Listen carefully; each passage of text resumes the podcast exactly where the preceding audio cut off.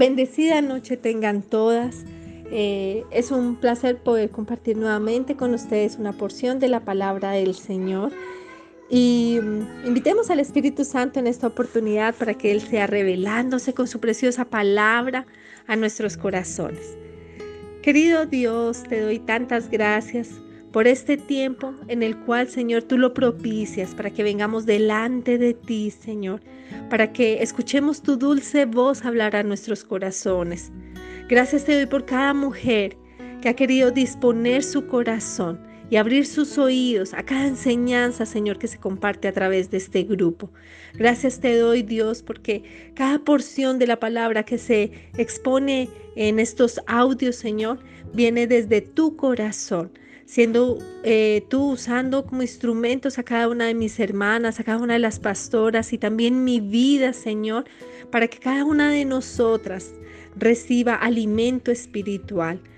Bendice cada mujer, Señor, que quiere eh, hacer el, querer como el hacer, Señor. Bendice cada mujer que anhela, Señor, vivir tu palabra y ayúdala, Señor, fortalécela, porque cada vez nos enfrentamos a tantas batallas, a tantas luchas, Señor, que quisiéramos vivir al pie de la letra y de una manera literal, cada enseñanza tuya, pero a veces nuestra carne nos ala, Señor, a hacer lo incorrecto. Por eso te oro, Señor, para que seas tú bendiciendo cada mujer, fortaleciéndola, guiándola, Señor, ayudándola en cada lucha, en cada batalla. Gracias, Señor porque sé que cada una de estas mujeres ha dispuesto su corazón porque tiene hambre y sed de justicia, hambre de ti. Dios, te necesitamos. Ayúdanos, por favor, en el nombre de Jesús. Amén y amén. Y en esta oportunidad quiero compartirles un versículo. Me encanta cuando el Señor, y se los he dicho mil veces, habla con un solo versículo a mi corazón, que es como una explosión. Porque dice la palabra, una sola palabra tuya bastará para sanarme, como es en esta oportunidad. Así que las invito a que vayamos al libro de los Hechos, capítulo 16, versículo 32. Y dice lo siguiente. Perdón, versículo 31. Hechos 16, 31. Ellos dijeron, cree en el Señor Jesucristo y serás salvo tú y tu casa. Bueno, eso lo estaban diciendo eh, los apóstoles. Si crees en el Señor Jesucristo, serás salvo tú y tu casa. Y este pasaje bíblico denoto que tiene eh, esperanza en lo que se dice, porque sé que muchas de nosotras hemos venido delante de la presencia del Señor con un corazón dolido, frustrado, triste por aquellos familiares que tal vez se han resistido al Señor que quieren vivir una vida deliberada en el pecado. Y muchas de nosotras hemos venido delante del Señor clamando y orando y pidiéndole al Señor por la conversión de este esposo, de estos hijos, de estos padres, de estos tíos, cuñados, etc. Y cuando leemos un pasaje bíblico como este, donde nos dice, si tú crees en el Señor Jesucristo, serás salvo, pero también tu casa. Entonces uno creería, pues ya la tarea está hecha yo creí, todos mis familiares van a ser salvos. Pues bien, la palabra no miente, así es. Pero más que esperanza, yo denoto en este pasaje bíblico un porcentaje altísimo de responsabilidad. ¿Y por qué? Porque la palabra del Señor me enseña que cuando yo he creído en el Señor Jesucristo, ya no vivo yo, mas vive Cristo en mí. Por ende, empiezan a haber unos cambios. Primero esos cambios son internos. Empieza a haber una evolución o una más bien transformación interna en cada uno de nosotros, ¿sí? en cada uno de nuestros corazones. Porque cuando yo creo en el Señor Jesucristo, mi espíritu me va a impulsar y me va a hacer inclinar por leer la palabra, por escuchar enseñanzas y por venir delante de Él en oración de una manera constante. Y cuando esto se vuelve una práctica especial en mi corazón, el Señor empieza a hablar de una manera tan especial, con tanta revelación y a transformar nuestras vidas de una manera muy bonita. Sé que muchas veces nos hemos enfrentado a pedreadas, ¿sí? Que nos dicen, ay, pero usted yendo a la iglesia, congregándose, ¿cuánto tiempo lleva? Y sigue siendo igual o peor. ¿Cierto? Pero hacemos eh, oídos sordos a esos comentarios porque muchas veces provienen desde Satanás para condenarnos y apartarnos del propósito divino del Señor. Pero cuando le permitimos a ese Jesucristo grande y poderoso que ahora vive en cada una de nosotras transformar nuestras vidas, ya no vivimos eh, de la manera en la que vivíamos antes, esclavizadas al pecado. Ya no vivimos abrazando esos comportamientos, esas actitudes, ese vocabulario, esos sentimientos que son totalmente equivocados a lo que Dios ahora está empezando a sembrar en nuestros corazones. Él ha sembrado una semilla y poco a poco va a ir creciendo y va dando frutos. Y ya después esa transformación no va a ser solo interna, sino se va a notar en el exterior. Incluso en nuestra cara se va a notar, porque he podido experimentar en lo personal, cuando ha habido raíz de amargura en mi corazón, cómo se expresa en mi rostro. Y cuando ha habido el gozo y la plenitud de Dios en mi vida, cómo se expresa en mi rostro. ¿Sí? Entonces, eh, cuando el Señor nos transforma y que ya se nota en lo físico y también cuando la gente nos empieza a escuchar hablar, actuar, cuando compartimos con otros, allí se empieza a notar el fruto de esa transformación. Entonces ya es evidente que ahora Cristo vive en cada una de nosotras. Sí, vamos a tener luchas, vamos a tener eh, eh, donde nuestra carne nos va a jalar a hacer lo que no nos conviene. Pero la ventaja es que entre más tiempo pasemos con el Señor, vamos a aprender a tener una dependencia tan poderosa y tan grande de Él que aún en esos momentos tan difíciles de lucha, vamos a decirle, Espíritu Santo, ayúdame. Es más, el Espíritu Santo ya nos ha ayudado con anterioridad porque Él nos ha mostrado em, que estamos en peligro de riesgo, en un riesgo de caer, en un riesgo de volver atrás. Y nos advierte, pilas, por ahí no es, te vas a volver a caer, ten cuidado. Ahora si nos caemos, Él nos levanta pero nos advierte y nos da la fortaleza para enfrentar cada lucha y cada batalla. Pues bien, ¿qué tiene que ver esto con que sean salvos nuestros familiares? Cuando creemos en el Señor Jesucristo y nosotras somos salvas, y cuando empieza a haber una transformación en nuestras vidas, nuestro espíritu empieza a dar testimonio. Grábese esa palabra, testimonio de quién es Jesucristo y de su poder para transformar, para sanar, para restaurar y para todo lo demás. Entonces ya nuestra vida empieza a ser de testimonio. Y quiero que repita conmigo en este momento, yo soy de testimonio, porque Cristo vive en mí. Y al ser tú de testimonio, porque Cristo vive en ti, entonces aquellas personas inconversas, aquel esposo, aquellos hijos rebeldes, aquellos padres, aquellos familiares que están perdidos, ¿sí? Van a empezar a notar el cambio en ti. Y van a identificar que algo o alguien está haciendo algo en tu vida. Y se van a detener un momento. Y van a identificar que quien transformó tu vida fue Jesucristo.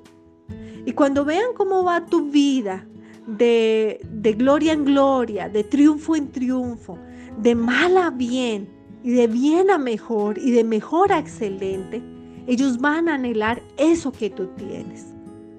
Y allí es donde ellos van a llegar por tu testimonio a los pies de Jesucristo.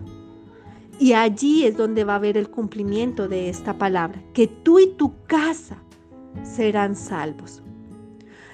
Por eso es tan importante como nosotros estamos viviendo nuestra vida sobre todo al interior de nuestros hogares y con nuestra familia extendida. Porque muchas veces vamos a la iglesia o compartimos con los hermanos de la iglesia y somos muy santos, ¿sí? Somos eh, eh, muy piadosos, pero llegamos a nuestra casa y nuestro comportamiento con nuestro esposo, con nuestros hijos, que es con los que convivimos, no es nada comparado a esa mujer piadosa o santa que estaba por la mañana en la iglesia. Y cuando tenemos una reunión con nuestros familiares, es igual, ¿sí? Se nos olvida, como que dejamos eh, el ser cristianas solo para el templo los domingos en la mañana. Y no más. ¿Tú quieres que tú y tu casa sean salvos? Pues bien, es una responsabilidad. Sí, este pasaje bíblico tiene una esperanza enorme, enorme, porque se va a cumplir. Se va a cumplir. Pero muchas veces también eh, preferimos tener en contentamiento a los demás. Dice dice en mismos hechos, creo que es Hechos 5, 29, que es necesario obedecer a Dios antes que a los hombres. Es necesario agradarle a Dios, obedecerle a Él, vivir para Él. Pero se nos ha convertido una costumbre de que tengo que tener contento a mi marido. Y para tenerlo contento, pues yo hago lo que Él quiera, así vaya en contra de la palabra de Dios. Eh, mis hijitos los quiero tener contentos para que no se vayan de la casa. Entonces yo les alcahueteo y les, les, doy permiso de que hagan lo que quieran, porque pues, es que, ¿qué puedo hacer yo? Somos autoridad, no lo olvides, somos autoridad. Y los dejamos hacer lo que quieran. Y cuando les dejamos hacer lo que quieran, les estamos agradando a nuestros hijos, más no a Dios. Y así podía dar una lista con nuestros padres, con nuestros tíos, con nuestros familiares, con el compadre, con la comadre. Y queremos agradar a los hombres. Y estamos siendo hipócritas, porque con el Señor, cuando venimos a nuestra soledad, somos de una manera. Y cuando nos comportamos con nuestros familiares, nos comportamos de otra manera diferente. Y no somos coherentes. Y debemos ser de un solo ánimo, de una sola manera de ser. ¿Y por qué digo esto? Porque si el Señor ha hablado a tu corazón y te dice, haz esto, si el Señor te enseña una manera en la que debes vivir y cambiar la vieja manera de vivir, pero tú solo lo quieres hacer en los momentos de la iglesia, en los momentos de intimidad con el Señor, pues no vas a ser de testimonio. Y si no vas a ser de testimonio para tu familia y tu grupo cercano, porque a veces ni siquiera es solo la familia, sino también nuestros amigos, nuestros compañeros, que pueden ser, ser salvos gracias a tu testimonio. Entonces, es muy importante el testimonio que estamos dando. Es muy importante cómo nos comportamos. Ahora, vuelvo y te digo, no se trata de que seamos hipócritas e inventar ser las mujeres más santas delante de toda la sociedad. Es vivir en Cristo. Y a veces pensamos que ese estándar es muy alto y muy exigente. Y tal vez sí, sí, es exigente, pero en mi experiencia personal te puedo asegurar que cuando tú invitas al Espíritu Santo a poder caminar o correr esa carrera preciosa, es tan fácil, es tan ligero, porque no hay carga. El Señor ha tomado tu carga y el Espíritu Santo te toma de la mano y te jala, te ayuda a que corras esa carrera sin dificultad y a obtener la victoria, porque así es Él. Muchas veces decimos, no, es que si yo soy cristiano, entonces me, en la iglesia me prohíben tomar, me prohíben fumar, me prohíben rumbear, me prohíben decir groserías, me prohíben. Y me ha costado mucho trabajo dejar eso. Quiero aclararte dos cosas. La primera, la iglesia no prohíbe nada. ¿Sí?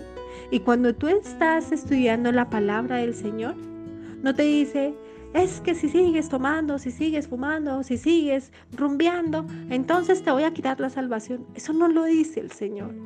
Y no lo dice tampoco de esa manera, porque he, escuchado a muchas personas que dicen, no quiero ir a una iglesia por esas razones. Y me da pesar con ellos, porque tienen un concepto tan equivocado de quién es Dios. Lo que pasa es que cuando tú conoces al Señor, y cuando tú te involucras en su palabra y le conoces más a Él, conoces su carácter, ya no vas a necesitar de eso. Porque estas prácticas muchas veces las hacemos o las hacíamos en mi caso en el tiempo pasado, ¿sí?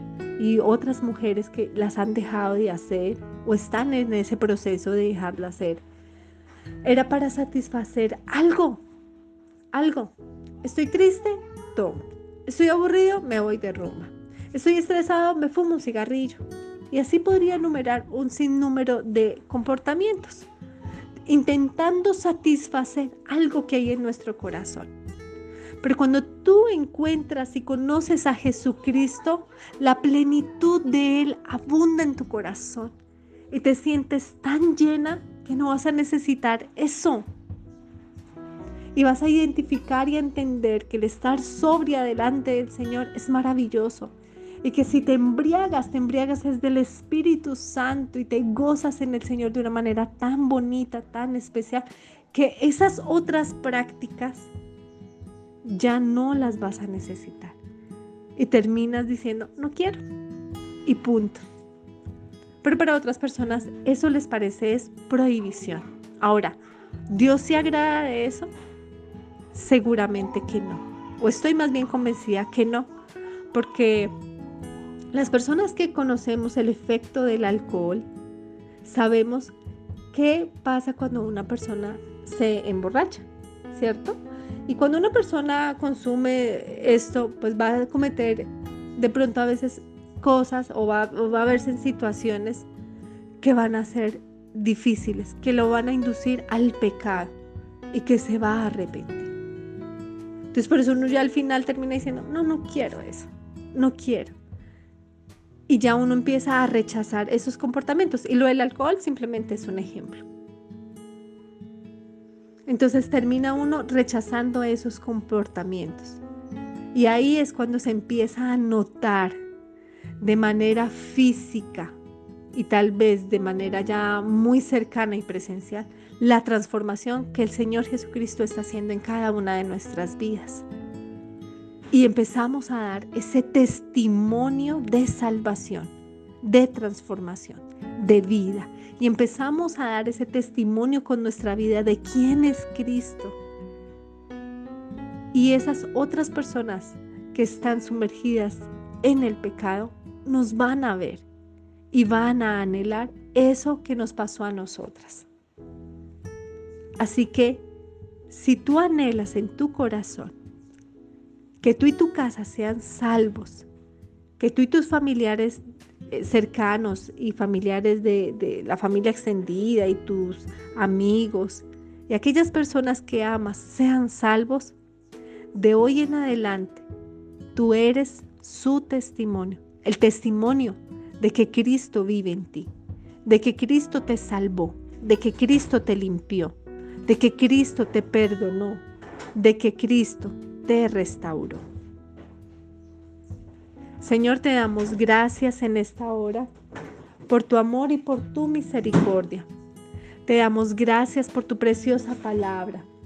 Te damos gracias, Señor, porque tú eres bueno, porque tú eres grande, Señor, porque tú quieres que todos seamos salvos, porque tú quieres, Señor, que todos seamos transformados y darnos ese regalo precioso de la vida eterna. Hoy te oro, Señor, para que por favor nos ayudes a que podamos ser de testimonio para todos nuestros familiares, para todos nuestros amigos, para todos nuestros vecinos, Señor. Hoy, Señor, desde lo profundo de nuestro corazón decimos, yo soy de testimonio el testimonio de que tú vives en mí y transformas mi vida. Ayúdanos, Señor, en nuestras debilidades. porque queremos dar un buen testimonio de quién eres tú, Señor. Gracias, Cristo. Gracias, Señor. Bendito es tu santo nombre. En el nombre de Jesús. Amén y amén. El Señor les bendiga y les envía un abrazo.